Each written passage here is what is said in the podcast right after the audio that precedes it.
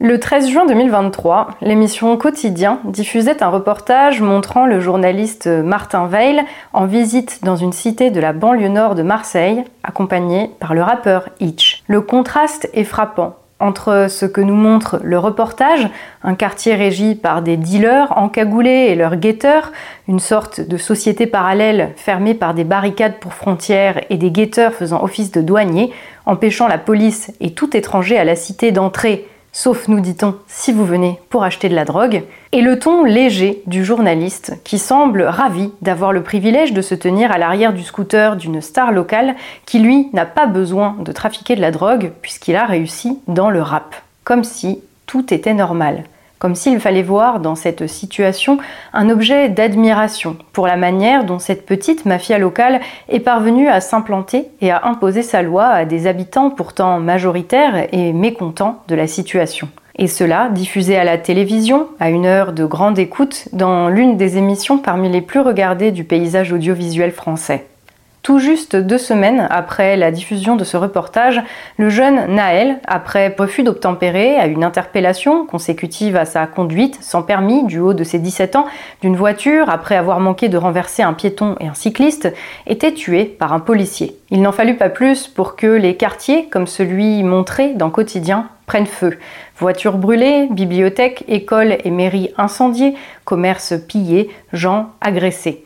Contrairement aux émeutes de 2005, celles de 2023 se sont même déplacées jusque dans les centres de certaines grandes et petites villes, de Lyon à Montargis, où tout le quartier historique, 60 commerces, y compris la pharmacie, a été détruit et pillé par des bandes de 200 racailles. Des élus, des personnalités des médias, des pompiers et des policiers en civil ont été attaqués, parfois jusqu'à leur domicile. Il n'en fallut pas plus non plus pour que s'élèvent les voix médiatiques pour prendre le parti des jeunes délinquants contre l'ordre public ou bien condamner les violences tout en comprenant la colère des émeutiers. Nous avons vu Mathieu Kassovitz pleurer à chaudes larmes sur le sort de Naël, lu Le petit ange parti trop tôt de Kylian Mbappé, entendu des politiques soutenir les émeutiers en leur disant tout de même de réfréner leurs ardeurs sur les incendies de bibliothèques. Et même chez ceux qui condamnaient les émeutes, il était de bon ton de plaindre cette racaille qui brûlait des bâtiments et agressait des personnes, de comprendre sa colère, de débattre afin de savoir s'il était justifié de piller des bureaux de tabac ou d'incendier les voitures de ses voisins. Tout cela, bien sûr, en s'abstenant de proposer quoi que ce soit pour régler le problème immédiat des graves troubles à l'ordre public et surtout le danger à la sécurité des personnes et des biens que représentaient les émeutiers tout un cirque dans les médias qui semblait représenter alors une société divisée sur les causes profondes de ces émeutes, partagée entre la compréhension et la condamnation vaine, et ce alors même que 9 Français sur 10 considéraient que rien ne pouvait justifier les émeutes, alors que le devoir du gouvernement est, rappelons-le, d'assurer la sécurité des personnes. Au final, les responsables et leurs opposants ont laissé, comme d'habitude, les choses se calmer toutes seules au mépris des gens qui avaient à les subir jusqu'à la prochaine explosion, en prétextant des problèmes de fond, plus compliqués que cela, qu'il fallait résoudre sur du long terme et auxquels on ne pouvait se contenter d'apporter des solutions immédiates. Ça tombe bien, des solutions immédiates, il n'en avait pas et se contentait de fustiger qui les parents, qui les réseaux sociaux ou les jeux vidéo, qui la société. Les prétendues solutions de court terme proposées par d'autres pour calmer le jeu immédiatement furent de proposer d'obliger la police à délivrer un récépissé lors des contrôles d'identité ou de supprimer l'IGPN. Comme si les émeutiers avaient des revendications politiques et que, comme des fonctionnaires manifestants, ils n'attendaient que satisfaction de ces dernières pour rentrer à la maison. La plupart des politiques, même ceux qui ont eu le bon goût de condamner, ont simplement comblé un vide propositionnel par de vaines paroles en attendant que la situation se calme, laissant une police en sous-effectif faire face, seule, et par la suite insultant les magistrats qui optèrent pour des peines exemplaires à l'égard de ceux qui parmi les pillards avaient été appréhendés. Et maintenant que les choses se sont calmées, parce que après s'être bien amusé, il fallait bien que le business de la drogue puisse reprendre, on nous sort des plans banlieues, des discussions sur les fameux problèmes de fond qui se résument, comme toujours, essentiellement à donner des sous et à dire qu'il y a des problèmes de fond à régler et qu'il faudrait les régler en donnant plus ou moins de sous, ce qui permet en réalité, comme d'habitude, d'éviter de regarder la réalité en face. La réalité, pourtant, c'est un bilan lourd. 11 000 incendies sur la voie publique, 1300 bâtiments publics incendiés, 650 millions d'euros estimés de dégâts, et il s'agit seulement là de ce qui est matériel, quantifiable, à quoi on pourrait ajouter les vies brisées, le gagne-pain de centaines de commerçants réduits en cendres, des milliers de salariés ne pouvant plus se rendre au travail parce qu'ils n'ont plus de voiture, ou des gens tabassés dans la rue, voire même, comme révélé récemment, une attaque de train de marchandises, comme au Far West. La comparaison n'est finalement pas si hors de propos que cela. Car si la racaille de banlieue partage quelque chose avec la bourgeoisie qui aime à s'apitoyer sur elle, c'est un imaginaire, le fantasme d'une société où la loi est celle du plus fort, où les Tony Montana à la tête de l'État et les requins de la finance ont bien plus en commun avec les aspirants chefs de réseaux de trafiquants de drogue des proches banlieues de métropole qu'avec la population majoritaire qu'ils sont supposés représenter. Cette majorité qui se tait, qui voit, qui encaisse en silence pendant que la caste à la télévision se demande s'il faut comprendre les violences du fait de l'abandon des banlieues. Depuis les années 1970 jusqu'à aujourd'hui, de Starmania à la haine des chansons de Renault au film Les Misérables,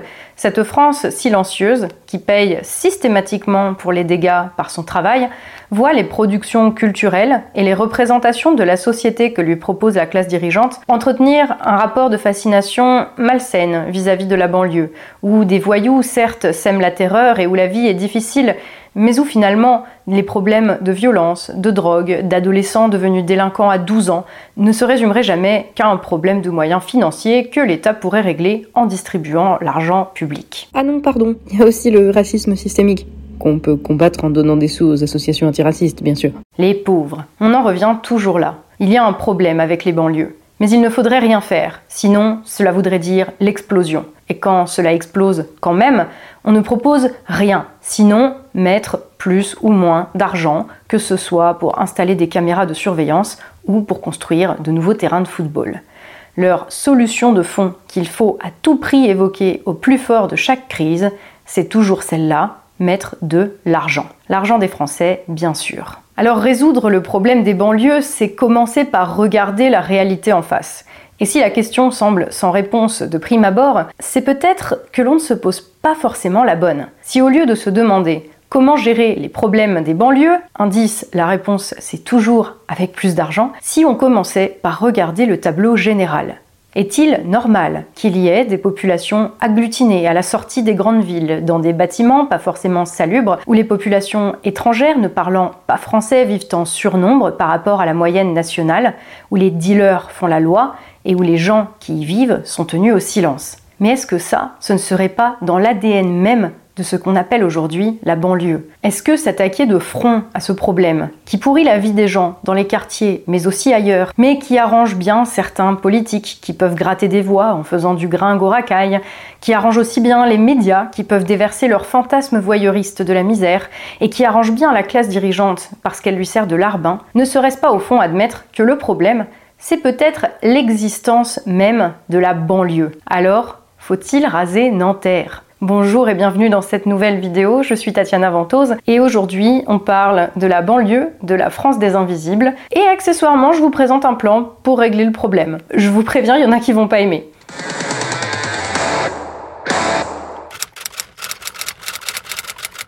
Alors commençons par sortir de la focale qui nous fait nous poser le problème à l'intérieur des quartiers, comme si ces zones urbaines dites sensibles se suffisaient à elles-mêmes, qu'elles étaient détachées euh, de la société et qu'elles n'avaient pas un sens au regard du tout qu'est le territoire français. Regardons plutôt comment les banlieues denses des métropoles s'inscrivent dans une organisation territoriale qui s'est développée en France depuis la fin des années 1960 et qui a abouti au tableau que nous avons sous les yeux aujourd'hui et que nous appelons la France un réseau de métropoles supposément dynamiques et créatrices de richesses où se concentre la majorité de l'emploi et où vivent les plus aisés, entourant ces métropoles et particulièrement Paris, des banlieues densément peuplées par des populations moins aisées, voire carrément dans la pauvreté, et où la proportion de personnes d'origine étrangère est significativement supérieure à la moyenne française, exerçant des métiers de services précaires, voire des activités illégales, et hors de ces métropoles et de leurs couronnes et de leurs zones d'influence, où ont été chassées les catégories majoritaires de la population active,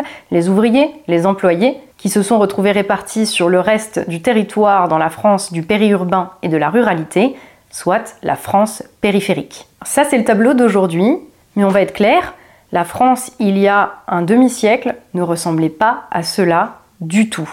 Du fait de son dynamisme industriel et agricole, par le lancement de grands plans de modernisation, par le développement industriel, la mécanisation de l'agriculture, la France avait besoin de main-d'œuvre ouvrière, pour la production industrielle notamment. Un besoin général partout sur le territoire. Ainsi, à partir des années 1950-1960, eh il a fallu loger toute cette main-d'œuvre. À la périphérie des grandes villes ont été construits rapidement, puisque c'était la nécessité du moment, des grands ensembles, ces tours, ces barres d'immeubles dont l'image est aujourd'hui indissociable du terme banlieue, afin de loger rapidement, mais avec un accès au confort de la modernité que sont l'eau courante, le chauffage ou les sanitaires raccordés au tout à l'égout, qui étaient loin d'être la norme à cette époque en France. Bref, pour y loger, les ouvriers des banlieues ouvrières, la main-d'œuvre des grandes industries, les habitants des bidonvilles, ainsi que les Français rapatriés d'Algérie. L'on voit comment cette organisation territoriale, à cette époque, découlait de l'organisation sociale de la France. Il y avait besoin d'ouvriers afin de travailler à la production nationale, il fallait donc les loger et aussi près des lieux de travail que possible. Maintenant qu'on a dit ça et qu'on voit comment l'organisation territoriale reflète l'organisation sociale, c'est-à-dire l'organisation de la société elle-même, il faut comprendre ce qui s'est joué en France depuis et comment les transformations politiques et sociales de l'époque ont donné cette organisation territoriale que nous avons aujourd'hui, faite de métropoles, de leurs banlieues et de la France périphérique. Pour cela, il faut revenir à quelque chose qui s'est joué dans les années 1970. À ce moment-là, dans le silence d'une révolution de palais, s'opère une transformation structurelle profonde au sein de la classe qui dirige la France et donc une mutation de toute la société. Mutation qui va modifier le visage de la France et lui donner la forme que nous connaissons aujourd'hui. Remontons un petit peu plus loin encore pour y voir plus clair. Depuis la Révolution française, à la fin du XVIIIe siècle, c'est une classe, la bourgeoisie, qui a supplanté la noblesse comme classe dirigeante en France.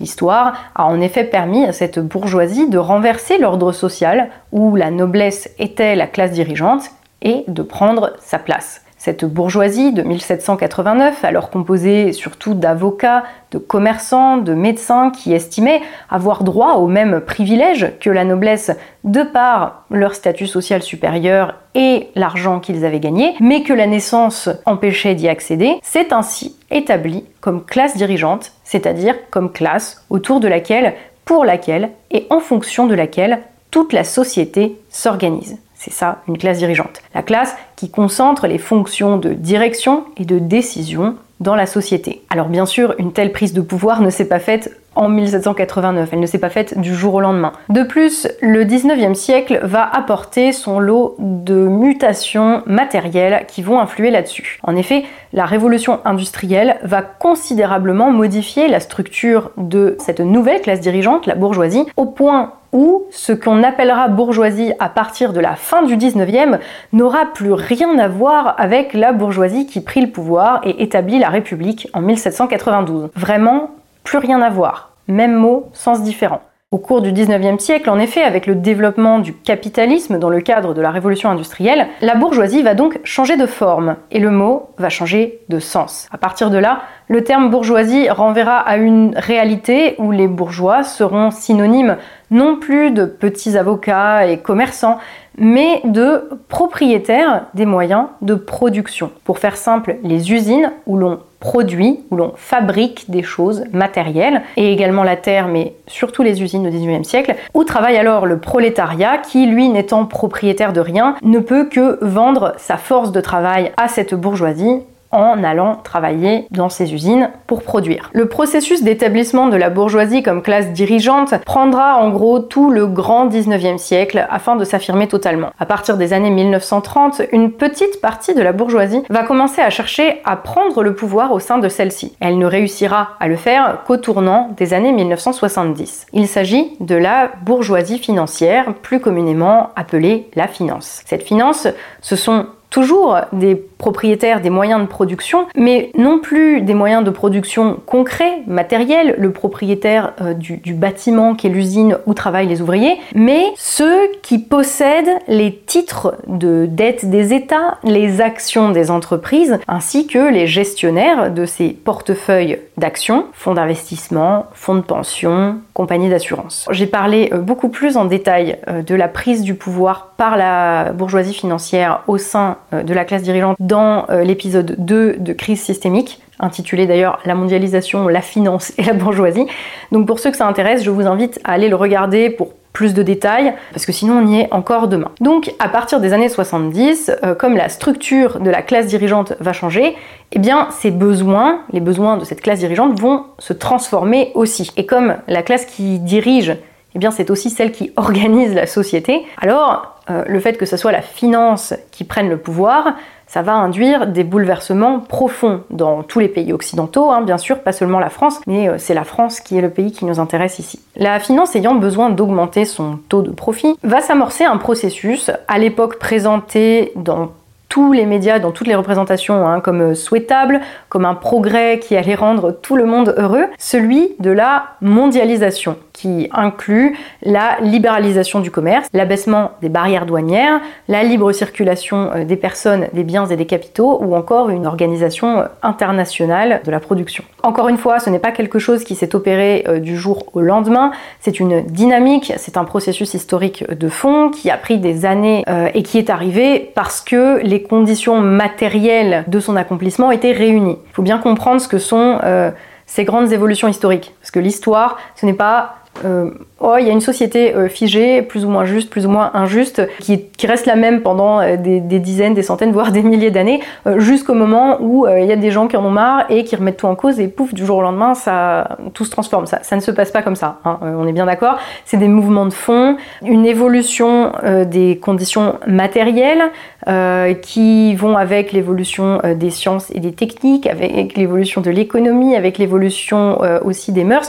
Donc voilà, c'est des choses qui font d'ailleurs de manière manière plus ou moins euh, visible, mais euh, c'est pas euh, voilà du jour au lendemain. Donc grosso modo, on peut dire que le tournant en France, il est dans les années 70 et particulièrement sous les présidences de Pompidou et de Giscard, puisque c'est à ce moment-là que on commence à retrouver dans les hautes administrations, à des fonctions ministérielles, en politique, des gens issus directement de la, bourgeoisie financière, de, issus du milieu de la spéculation, etc. Donc c'est vraiment en France dans les années 70 euh, après De Gaulle, même si ça commence très légèrement sous De Gaulle, mais vraiment c'est sous Pompidou et Giscard qui poursuit, euh, le processus, qu'on peut dire que le, retournement euh, s'est opéré. Et d'ailleurs, il a été euh, poursuivi, enfin depuis tous les gouvernements qui leur ont succédé, qu'ils soient de gauche ou de droite, ils ont poursuivi le mouvement. Et ça s'est même accéléré en fait, ça a été de plus en plus rapide. Chaque gouvernement qui succède à l'autre en fait est allé un petit peu plus loin dans le fait de servir la bourgeoisie financière. On va, on va revenir un peu là-dessus. Donc au départ, dans les années 70, ces changements qui étaient réels, euh, ils ont été sans conséquences concrètes, immédiates pour les, Français. Hein, euh, parce qu'après tout, euh, que ce soit des financiers qui aient remplacé les grands capitaines d'industrie à la tête de la classe dirigeante, bah, la belle affaire, hein, que le patron il soit à Londres, à Paris, qu'il ait un nom français, indien ou que sa société soit domiciliée à Nogent-le-Rotrou ou dans le New Hampshire, a priori, à ce moment-là, dans les années 70, ça ne faisait aucune différence pour les Français qui travaillent dans leurs usines, qui fabriquent de toute façon les mêmes produits, qui se vendront de la même manière parce que les gens en ont besoin et qui vont les acheter. Donc qu'est-ce que ça pouvait bien changer dans les années 70 Le problème, c'est que cette classe dirigeante, donc la bourgeoisie financière, à partir de là, qui possède et qui contrôle les moyens de production, eh bien, elle n'a pas pour but la satisfaction des besoins des Français, de la société française ni même euh, la satisfaction des besoins des personnes. Hein. C'est voilà, elle a pour seule vocation de se maintenir dans sa position dominante, comme d'ailleurs toutes les classes dirigeantes à toutes les époques de l'histoire. Hein. Euh, c'est, enfin, j'ai envie de dire, c'est presque une loi de la nature à ce stade, quoi. Euh, celui qui est en haut veut se bat pour rester en haut et défendre son intérêt. Et son intérêt à la bourgeoisie financière, c'est de réaliser le profit le plus important possible en vendant au prix le plus élevé possible des produits au coût de fabrication le moins élevé possible. Bon, avec la finance, les produits deviennent euh, même plus matériels, donc euh, on n'est pas ça un stade supérieur. Mais bref, je vous dis pas ça comme un, jugement de valeur, hein. je vous dis ça comme une, réalité matérielle, euh, physique. Parce que dire que les propriétaires privés des moyens de production veulent faire le plus de profit possible, ça n'a rien d'une critique, c'est un fait, c'est tout. Euh, c'est pas grave, c'est juste, il y a un moment, il faut regarder les choses en face. Or, il arrive, à certains moments de l'histoire, que l'intérêt de la classe dirigeante entre en contradiction avec l'intérêt de la majorité des gens. En France, dans certains cas, l'intérêt de la classe dirigeante a été en phase avec l'intérêt de la nation. Et quand je parle de l'intérêt de la nation, je parle globalement de sa capacité à survivre. Donc si vous voulez, euh, en 1789, au moment de la Révolution française, l'intérêt national, la demande populaire d'une société plus égalitaire et démocratique, eh bien, elle coïncidait avec l'intérêt de classe de la euh, bourgeoisie de l'époque, qui eux euh, avaient intérêt aussi à ce que la société soit plus égalitaire, afin qu'ils puissent accéder à ce que le sang leur refusait quand c'était la, noblesse qui était la classe dirigeante. Le truc, c'est que euh, s'il y a eu donc des moments dans l'histoire de France où l'intérêt de la classe dirigeante s'est confondu, était en phase avec l'intérêt de la nation, aujourd'hui, il est de plus en plus clair et de plus en plus évident que l'intérêt de la classe dirigeante actuelle non seulement n'est plus raccord avec l'intérêt de la France et des Français, mais en plus de cela,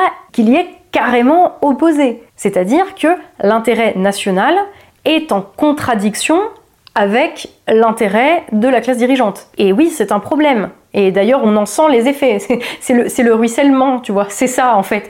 Euh, non, mais c'est vrai, c'est un problème euh, qui va devoir euh, trouver une solution. Je vais, je vais vous donner un exemple hein, concret, peut-être pour mieux visualiser le problème. Depuis le tournant de la financiarisation de l'économie des pays occidentaux, cette nouvelle classe dirigeante, donc la bourgeoisie financière, a bien entendu adapté la manière dont la société était organisée afin qu'elle serve au mieux son intérêt objectif. Donc, elle a, par exemple, entrepris de délocaliser dans des pays où les coûts de production étaient moins élevés qu'en France, où les producteurs étaient mieux payés, bénéficiaient de lois que les propriétaires des moyens de production, via les titres de dette et les actions, considéraient, à juste titre en ce qui les concerne, comme moins avantageuses, puisqu'elles leur étaient plus coûteuses. Ce déplacement de l'outil de production qui était jusqu'alors localisé en France vers des pays à bas coût, eh bien, il a été profitable à la bourgeoisie financière parce que cela lui a permis d'augmenter son taux de profit. Et c'est ça son intérêt. Mais cela s'est fait au détriment de l'intérêt de la France, puisque cela signifie que euh, depuis 50 ans, nous subissons de plein fouet la désindustrialisation, la destruction de notre outil de production, que donc nous avons un chômage structurel qui augmente, que nous sommes de plus en plus dépendants aux marchés internationaux pour répondre à nos besoins et que par voie de conséquence, nous avons par exemple ces dernières années vécu des pénuries que nous n'aurions jamais vécues si nous produisions toujours ce dont nous avons besoin en France. L'exemple de la moutarde de Dijon en pénurie parce que les graines viennent du Canada et que le Canada, pour des raisons à la fois euh, climatiques et économiques et de protectionnisme, ne nous livrait plus les graines de moutarde, je trouve est quand même assez parlant. Par ailleurs, réduire le volume de la production en France n'a pas eu pour la classe dirigeante pour seul avantage la diminution des coûts de production. Hein. Il a eu aussi comme effet collatéral je vous ai dit le chômage, bah, pour la bourgeoisie financière, ça voulait dire l'effondrement du nombre de métiers de production en France et donc l'affaiblissement de la classe des producteurs dans euh, le rapport de force politique. C'est sûr que quand tu as 6 millions d'ouvriers dans un pays qui sont des terres et qu'il euh, y a assez de travail pour tout le monde,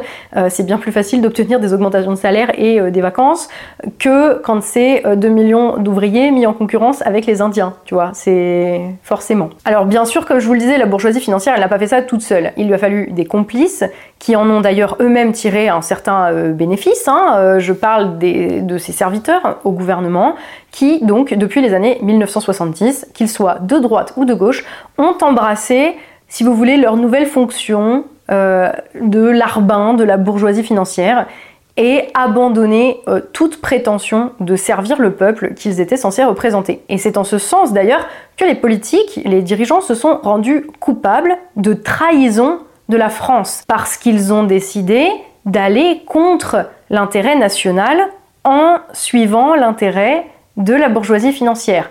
consciemment ou non, par bêtise ou parce que ils en ont tiré un, intérêt eux aussi.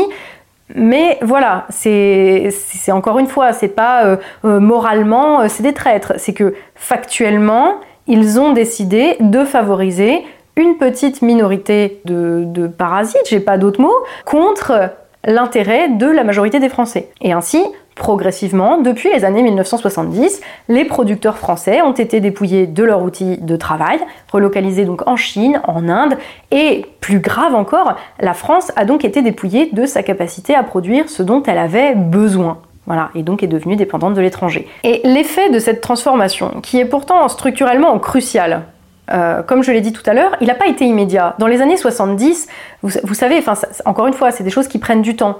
Euh, ça s'est incarné dans un lent processus de décomposition dont c'est seulement euh, récemment que nous avons commencé à constater le résultat les pénuries, les difficultés à nous fournir, même en énergie et en biens dont on était pourtant euh, premiers exportateurs euh, il y a encore peu de temps. Bref, une dépendance accrue à l'étranger, tenue à la gorge par les propriétaires des titres euh, de dette, qui prêtent d'ailleurs gentiment à leurs complices, nos gouvernants, l'argent magique pour continuer de faire illusion. Mais donc tout cela, a priori, c'était un petit rappel, tout ça, vous le savez déjà, mais qu'est-ce que ça à voir avec les émeutes des banlieues et le fait de raser Nanterre. Alors on l'a vu, les grands ensembles, ils ont été créés pour loger en grande majorité la main-d'œuvre ouvrière tous les Français, les immigrés qui travaillaient dans les usines, euh, dans l'outil de production français de l'époque, qui contribuaient à l'indépendance et à la prospérité de l'économie française. Mais quand la bourgeoisie financière a commencé à délocaliser les usines à l'autre bout du monde, afin de faire baisser les coûts de production, eh bien la main-d'œuvre, elle, elle n'est pas partie en Chine, elle est restée sur place, à subir de plein fouet la désindustrialisation. Et là où entasser des gens dans des grands ensembles, tant qu'il y a du travail,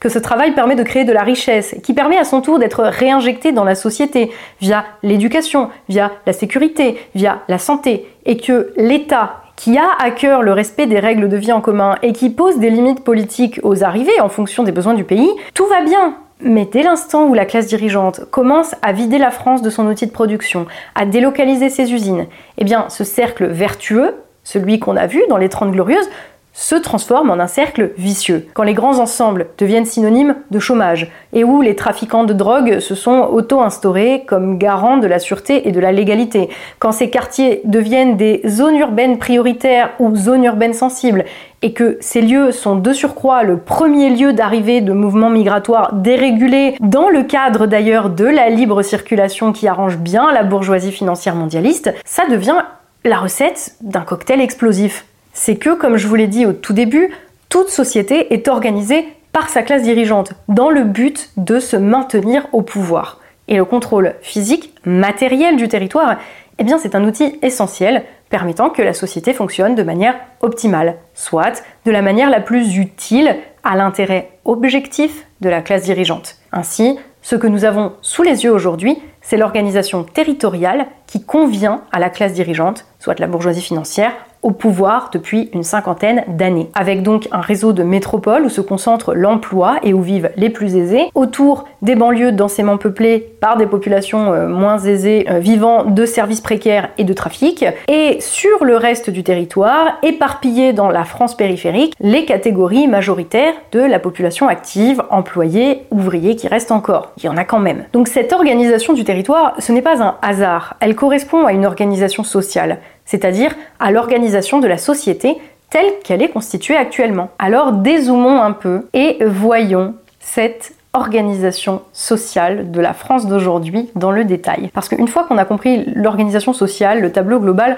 eh bien en fait tout tout en découle et tout prend sens. Voyons donc le véritable visage de la France d'aujourd'hui et qui la constitue, pas en tant qu'individu agglutiné, mais en tant que catégorie sociale, en tant que classe. Première euh, catégorie, premier pôle, la, plus évidente, hein, dont je parle d'ailleurs depuis le début de cette vidéo, donc euh, il est peut-être temps de la définir, c'est la bourgeoisie, la bourgeoisie financière. Nous l'avons dit, c'est elle qui fait office de classe dirigeante aujourd'hui. La bourgeoisie financière, celle qui possède les titres de propriété des moyens de production, de la dette des États, les gestionnaires de portefeuilles d'actions, hedge funds, trust funds et autres assureurs. Il est bien évident qu'ils ne sont pas tous localisés en France. Tous ceux euh, qui euh, spéculent sur la dette de la France ne sont pas localisés en France. Leur intérêt, si vous voulez, est supranational. Mais quand je parle de la bourgeoisie, euh, je n'inclus évidemment pas uniquement cette petite classe supranationale. Je parle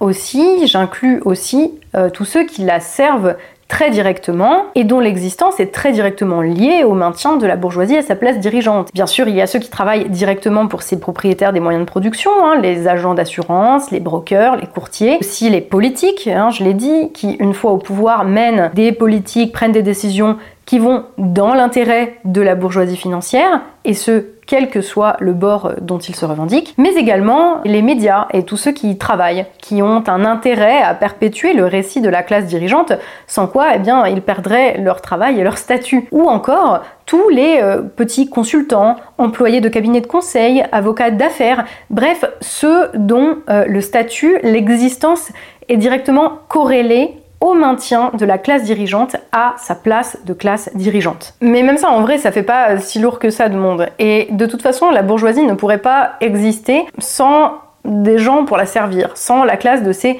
serviteurs. Et ces serviteurs, nous allons ici les distinguer en deux catégories différentes, vous allez voir pourquoi.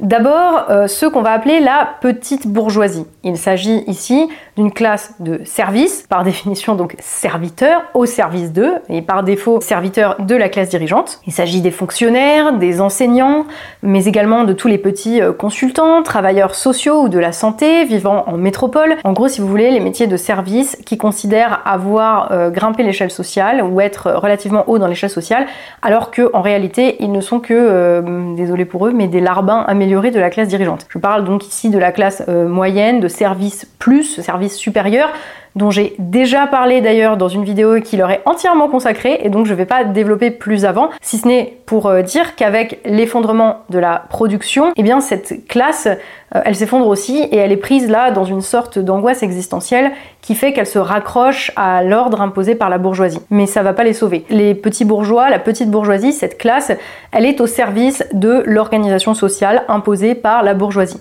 Et ceci dit, elle pourrait servir n'importe quel autre ordre social. Si une autre classe parvenait un jour à, prendre la place de classe dirigeante à la bourgeoisie, les enseignants, les fonctionnaires, les médecins, euh, n'importe quelle société en a besoin, et pas uniquement une société sous le contrôle de la bourgeoisie financière. C'est ce que je vous dis, c'est des serviteurs de la classe dirigeante par défaut, et pas par nature. Et c'est important de le préciser, parce que c'est exactement ça qui permet de différencier la petite bourgeoisie de euh, la seconde sous-catégorie euh, de serviteurs dont je m'apprête à vous parler. C'est l'autre classe des services euh, à la bourgeoisie.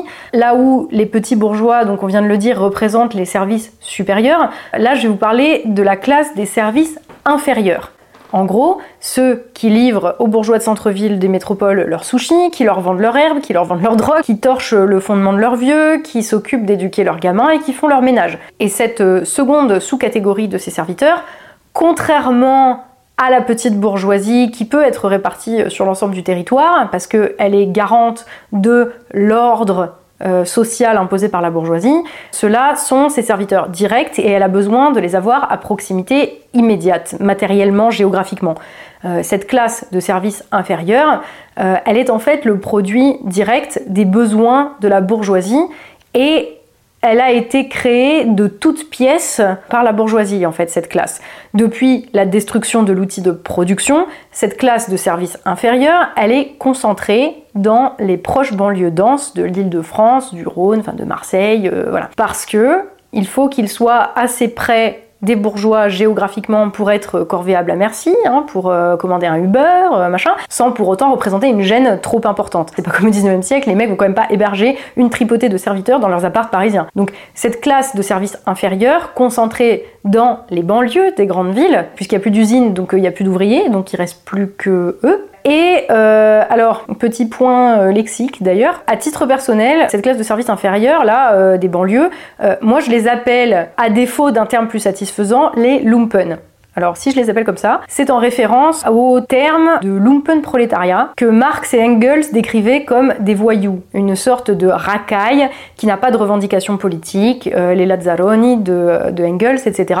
La population des superflus, des excédentaires, sans travail fixe, euh, qui occupent euh, des, métiers un peu de fortune. Hein. À l'époque, d'Engels, c'était des colporteurs, des ramasseurs de crottins, des, petits travailleurs occasionnels, etc.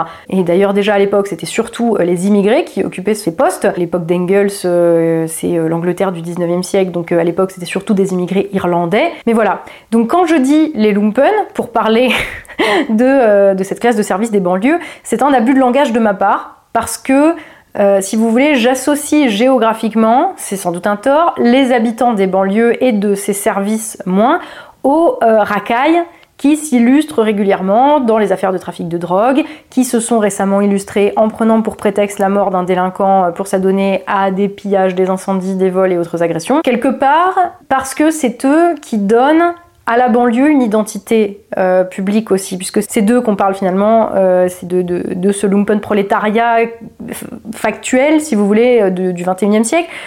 C'est lui qui donne une identité à la banlieue. Et donc, L'utilisation de ce terme lumpen euh, pour parler des habitants des banlieues de manière générale, c'est un tort de ma part, parce que euh, bah la, déjà dans la mesure où les habitants des banlieues dans leur majorité ne souhaitent pas être associés à cette racaille, et aimeraient bien d'ailleurs que euh, leur quartier soit libéré du trafic de drogue et des guerres de gang, j'en doute pas, c'est juste que j'ai pas de meilleur mot pour le moment en fait, donc je sèche. Donc si quelqu'un en a un de meilleur, un, terme pour désigner cette classe de services inférieurs concentrés à la périphérie des métropoles. S'il vous plaît, je vous, je vous remercie d'avance de me soumettre vos idées parce que ça fait des mois et des mois que je retourne le concept dans ma tête, que j'en parle avec plein de gens, que je lis et que je cherche et je ne trouve aucun terme qui me satisfasse. Oui, j'ai des questionnements existentiels assez précis et oui, je suis quelqu'un de chiant. Ce petit point euh, vocabulaire éclairci, euh, peu importe le terme, cette classe, là je parle donc de la classe des services inférieurs euh, des banlieues, plus encore que la petite bourgeoisie, cette classe a un intérêt et là, donc, je parle pas uniquement euh, du lumpen stricto sensu, mais de, de la classe de service inférieur. Elle a un intérêt objectif à la préservation de l'organisation sociale dominante.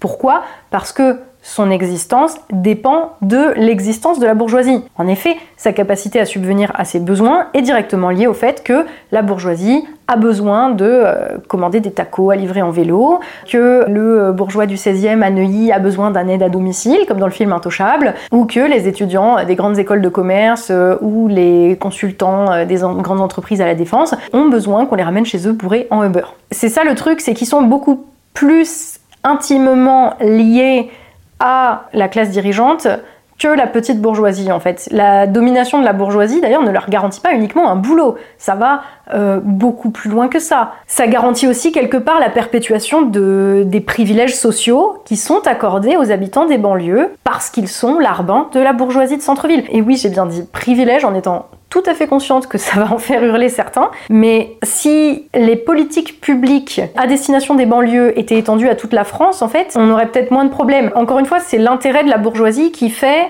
euh, qu'ils sont obligés de les, maintenir un peu la tête hors de l'eau. Comme au 19e siècle, bah, les serviteurs ils étaient euh, logés et nourris dans les demeures des bourgeois afin de garantir qu'ils soient euh, bah, pas juste disponibles à tout moment, mais euh, vivants, tu vois, pour, pour les servir.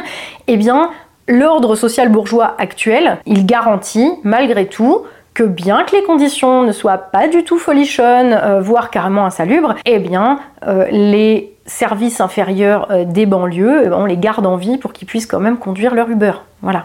C'est juste que par rapport au 19e siècle, la bourgeoisie, elle a aussi rationalisé le travail des larbins. C'est tout. Je maintiens le, le terme de privilège. Parce que où est-ce qu'il y a autant de classes dédoublées, de possibilités de mobilité via les transports publics, de discrimination positive, que ce soit à l'embauche, à l'entrée dans les grandes écoles, que pour les gens issus des banlieues des métropoles? Ça va pas plaire à certains, mais c'est un fait. Les habitants des banlieues bénéficient malgré tous les discours et certaines réalités sur la pauvreté qui sévit, comparativement au centre des grandes villes, parce que par rapport aux campagnes, s'il faut faire un concours de pauvreté, euh, honnêtement, je suis pas que ce soit les banlieues qui gagnent, mais c'est une autre question. Euh, bref, ils bénéficient de plus de facilité d'accès aux métropoles où sont concentrés les emplois. Depuis que c'est marrant, la bourgeoisie financière a détruit l'outil de production en France. Hein. Avant, il y avait du, travail ailleurs. Hein. Mais bref, ils bénéficient de plus de mobilité géographique et in fine sociale que les habitants de la France périphérique. Car c'est dans les zones euh, urbaines sensibles, essentiellement des banlieues de métropole, où vivent les populations d'immigration récentes. Hein. Je rappelle qu'un habitant de zone urbaine sensible sur deux est étranger en France. En, région parisienne, ça monte carrément à 64%.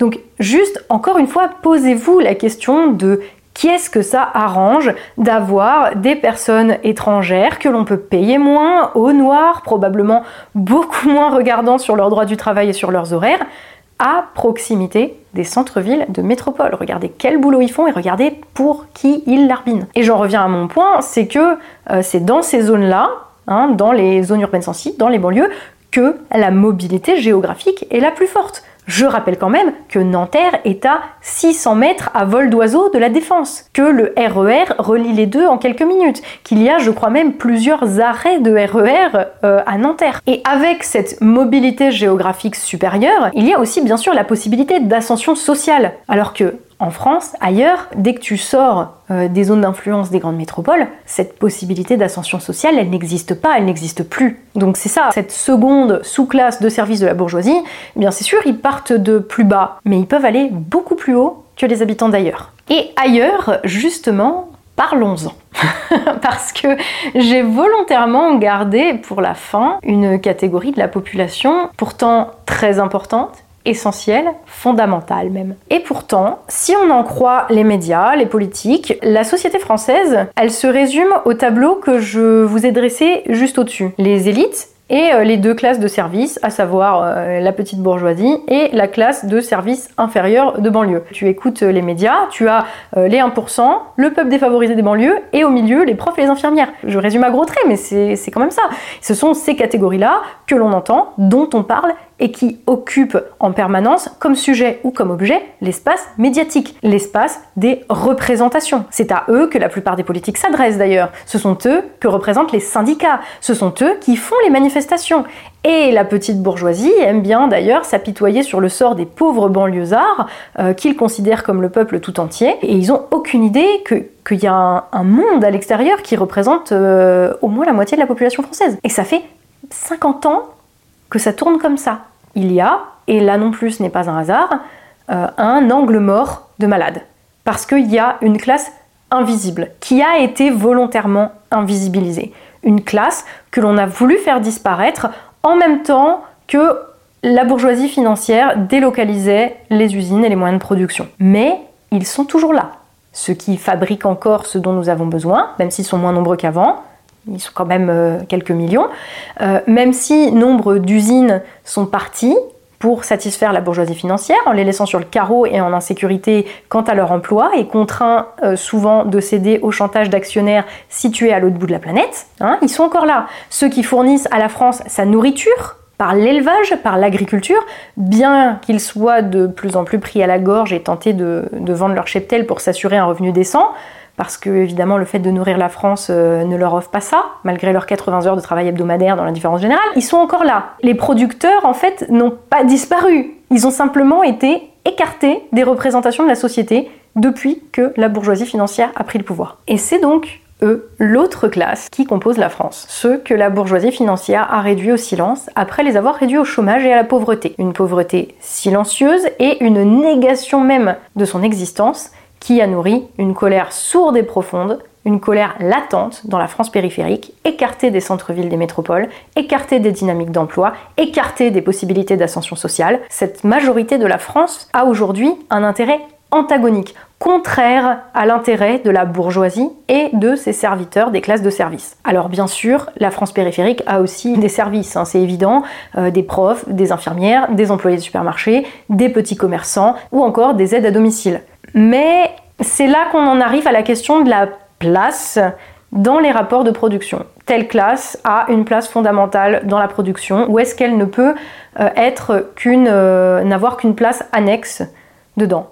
Tu vois, la réalité des classes de service de la France périphérique, finalement, a beaucoup plus en commun avec celle des producteurs qui vivent au même endroit qu'eux qu'avec les bonnes d'enfants pour bourgeois parisiens vivant en Seine-Saint-Denis, quand bien même leur salaire serait le même. Les classes de service, en fait, elles ne peuvent pas exister toutes seules par elles-mêmes, parce que du fait de leur place annexe dans les rapports de production, elles ne peuvent pas influencer la réalité matérielle de la société, pas directement. Elles se contentent d'être les destinataires de la redistribution plutôt que des créateurs de richesses matérielles.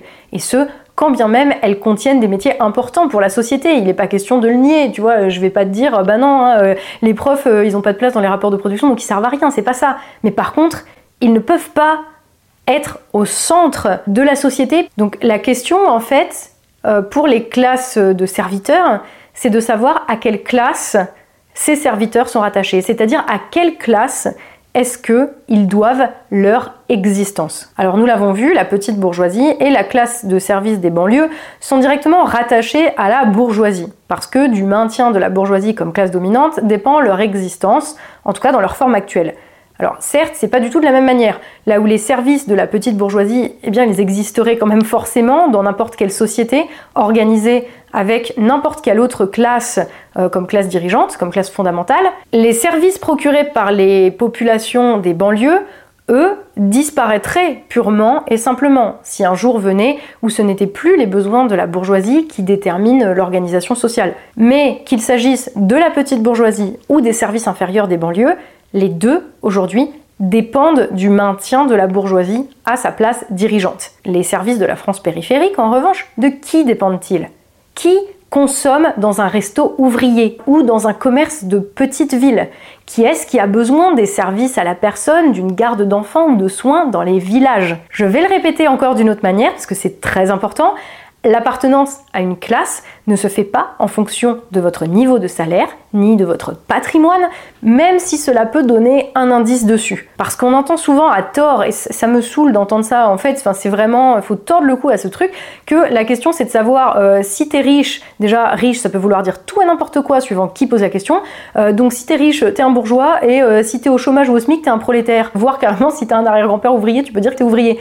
Mais non, ça ne fonctionne pas comme ça en fait. Ton appartenance de classe, elle dépend de ta place dans les rapports de production. C'est-à-dire qu'un menuisier, même à 4000, 5000 euros par mois, il ne fait pas partie de la bourgeoisie et que les 1400 euros mensuels que touche un prof en début de carrière ne suffisent pas à faire de lui un membre des classes populaires ou un prolétaire, quand bien même les profs adorent se fantasmer comme des ouvriers. De même que la réalité du médecin de campagne dans la Sarthe a plus à voir avec la réalité des ouvriers retraités et leurs femmes au minimum vieillesse euh, qu'ils sillonnent les routes quotidiennement pour aller soigner, parfois sans leur faire payer, qu'avec la réalité de son confrère qui exerce de 9h à 16h au centre-ville de Nice, où sont venus s'installer euh, les bourgeois fortunés qui ont pris leur retraite de Paris et à qui il fait payer 200 euros de dépassement d'honoraires. Tu vois ce que je veux dire? Ton appartenance de classe en tant que fournisseur de services, eh bien, elle va être déterminée par ce que tu sers.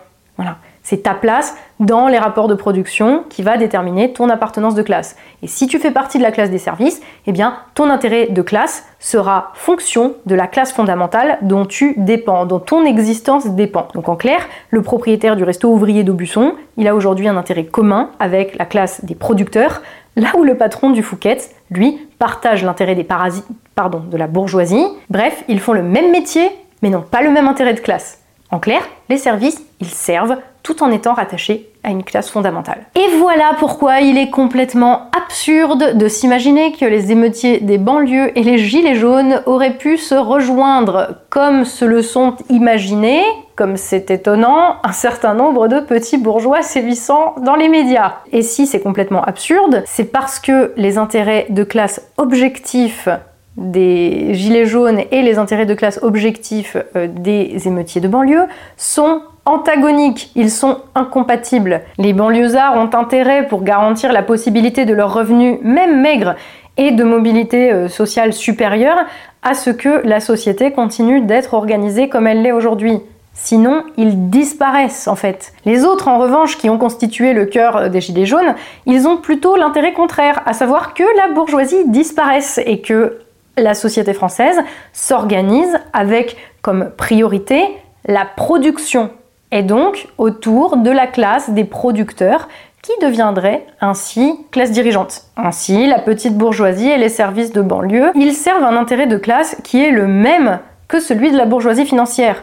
Et celui-là, nous l'avons vu au début, il n'a rien à voir, il n'a plus rien à voir, en tout cas avec l'intérêt national, mais plutôt, si vous me permettez le jeu de mots, avec leur taux d'intérêt financier. Alors que les producteurs, eux, localisés avec la classe de services qui dépend d'eux, en majorité dans la France périurbaine et des petites communes, eh ils ont un intérêt qui se confond aujourd'hui avec l'intérêt national, celui d'une France capable de nourrir sa population, de produire son énergie et ses biens industriels essentiels. Un intérêt national à l'opposé de l'intérêt de la classe qui dirige aujourd'hui la France. C'est d'ailleurs précisément pour cette raison que, comme je l'ai déjà indiqué dans ma vidéo sur le climat, Bien que n'étant pas moi-même une productrice, je me range sans aucune ambiguïté ni aucune ambivalence derrière les producteurs, derrière leurs intérêts, parce que ce sont aussi les intérêts de la France. Corollaire de cela, je m'inscris également résolument et frontalement contre les intérêts de la bourgeoisie. Que leur larbin, qu'ils soient petits bourgeois ou de la classe des services inférieurs, en tire les conclusions qui les arrangent,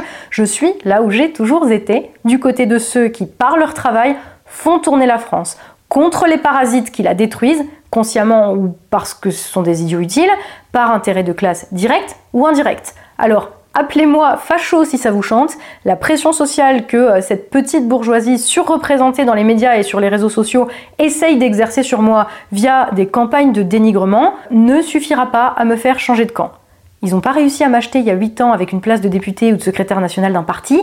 C'est donc pas Rudi Reichstadt qui me traite de complotiste sur LCP, ni des profs en crise existentielle due à l'effondrement de la petite bourgeoisie qui se désabonne, ni même des centaines de commentaires insultants qui me font tenir des propos inverses de ce que je dis, qui vont réussir à me faire renier tout ce que j'ai toujours défendu quand même. Donc je vous le redis ici, même si je dois être toute seule à dire ce que je dis, à faire les analyses que je produis sur cette chaîne, dans ce microcosme hein, déconnecté du réel qu'est la réalité médiatique youtubesque, euh, je continuerai à le dire. Alors que ce soit bien clair, ces gens sont mes ennemis. Cette bourgeoisie qui, avec l'aide de ses serviteurs de la classe moyenne et des banlieues, a tenu à invisibiliser les producteurs pour sucer le sang de la France, est mon ennemi. Ses représentants sont mes ennemis et ceux qui défendent ses intérêts sont mes ennemis.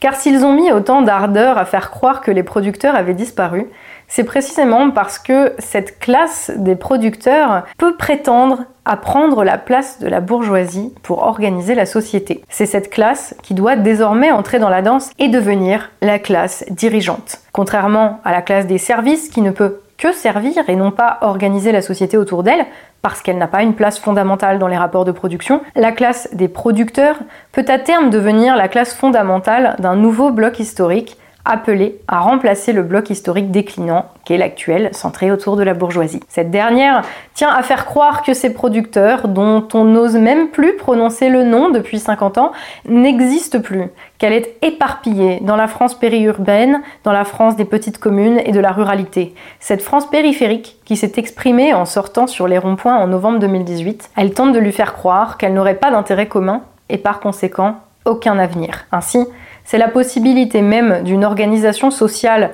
autre que l'organisation actuelle qui est niée par les mêmes qui contrôlent les représentations médiatiques. C'est précisément parce que la bourgeoisie sait que par définition, la classe des producteurs est la seule à même de la remplacer, qu'elle tente de faire croire à l'invisibilité de la production. La bourgeoisie sait quelconque bouleversement de l'ordre social ne se fera ni par des manifestations de fonctionnaires, ni par des émeutes de racailles dans les banlieues. Que ces classes de service n'ont vocation, par définition, qu'à servir la classe dirigeante, soit la bourgeoisie aujourd'hui, mais pourquoi pas les producteurs demain, pour les premiers en tout cas. La seule chose qui sauve la bourgeoisie aujourd'hui, c'est précisément d'avoir réussi à faire croire que la France des producteurs n'existait plus. C'est pour cette raison qu'elle s'acharne à montrer combien la France est aujourd'hui archipélisée, ou que la France périphérique et les banlieues finalement c'est pareil, que des penseurs comme Jérôme Fourquet théorisent son éclatement,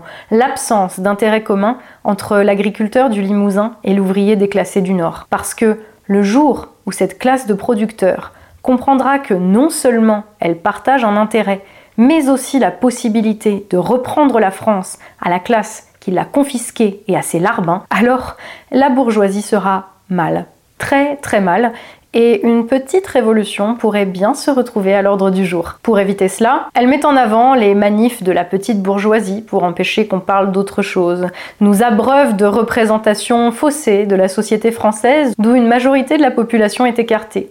On nous étire huit mois de mouvement sur les retraites, où les profs vont pouvoir continuer de se croire le centre du monde, afin de nous faire oublier les problèmes relatifs à la production d'énergie, de ressources, de pièces de voiture, d'engrais, qui rythment pourtant toutes les conversations dans la France périphérique depuis maintenant quelques années. Mais c'est une question de temps avant que l'illusion ne s'effondre. Bien sûr, il peut sembler que nous en soyons loin aujourd'hui, car il manque à cette classe des producteurs un projet d'organisation sociale qui lui permettrait de remplacer l'organisation sociale défaillante aujourd'hui. Quand bien même l'ordre social de la bourgeoisie s'effondrerait demain, quel projet pourrait le supplanter? Et c'est là tout le drame.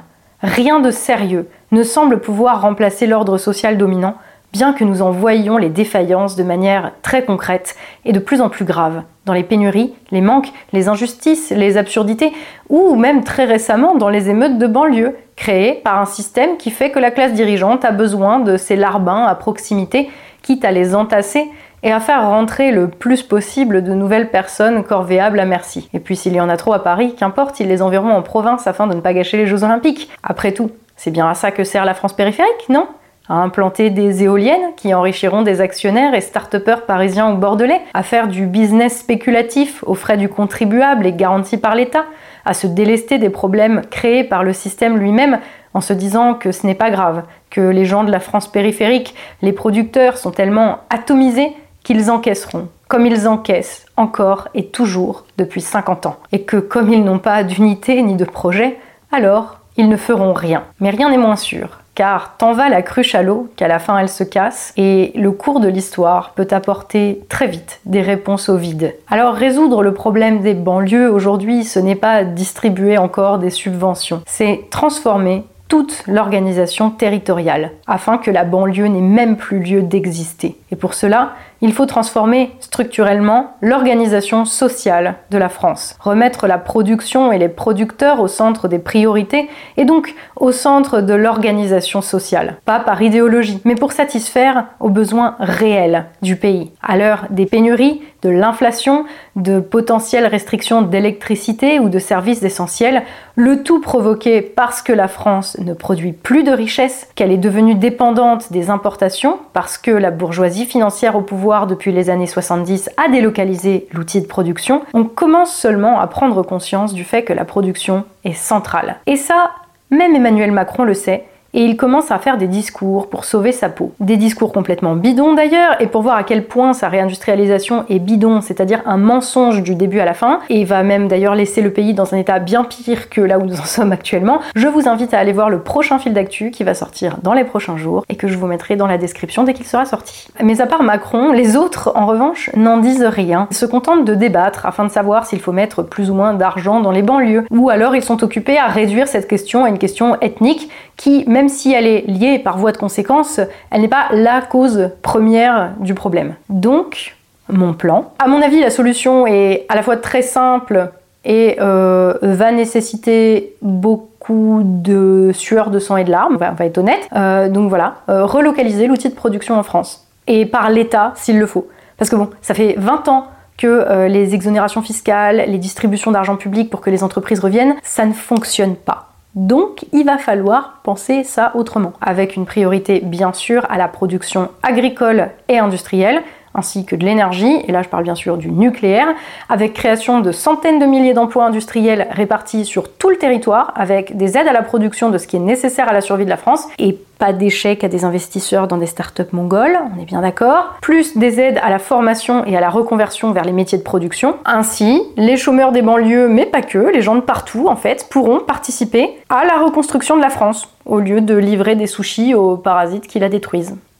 Et dans un cas comme celui-là, l'intégration des immigrés, elle se fera comme elle s'est faite pour les anciens, comme elle s'est faite pour mes grands-parents d'ailleurs, et à peu près 100% euh, de mes ancêtres à juste deux générations au-dessus, c'est-à-dire par le travail productif visant à faire de la France une nation forte et indépendante. Tout cela n'empêche bien sûr pas de se poser la question des limites, des règles à mettre en commun, de qui on laisse entrer sur le territoire et en quelle quantité, parce que tout pays qui se respecte et tout État qui respecte les citoyens dont il doit être l'expression doit les protéger de la concurrence déloyale aussi bien que de tout ce qui n'est pas assimilable. En bref, si tu veux raser Nanterre, il faut commencer par raser la défense. Résoudre le problème des banlieues au-delà des questions de maintien de l'ordre immédiat, où je maintiens que la force est nécessaire dans des cas comme celui des émeutes au début du mois, il s'agit à plus long terme de résoudre le problème de l'organisation du territoire. Et cette organisation du territoire, elle a un sens. Elle n'est pas apparue par hasard, elle découle directement de l'organisation de la société. Et en l'occurrence,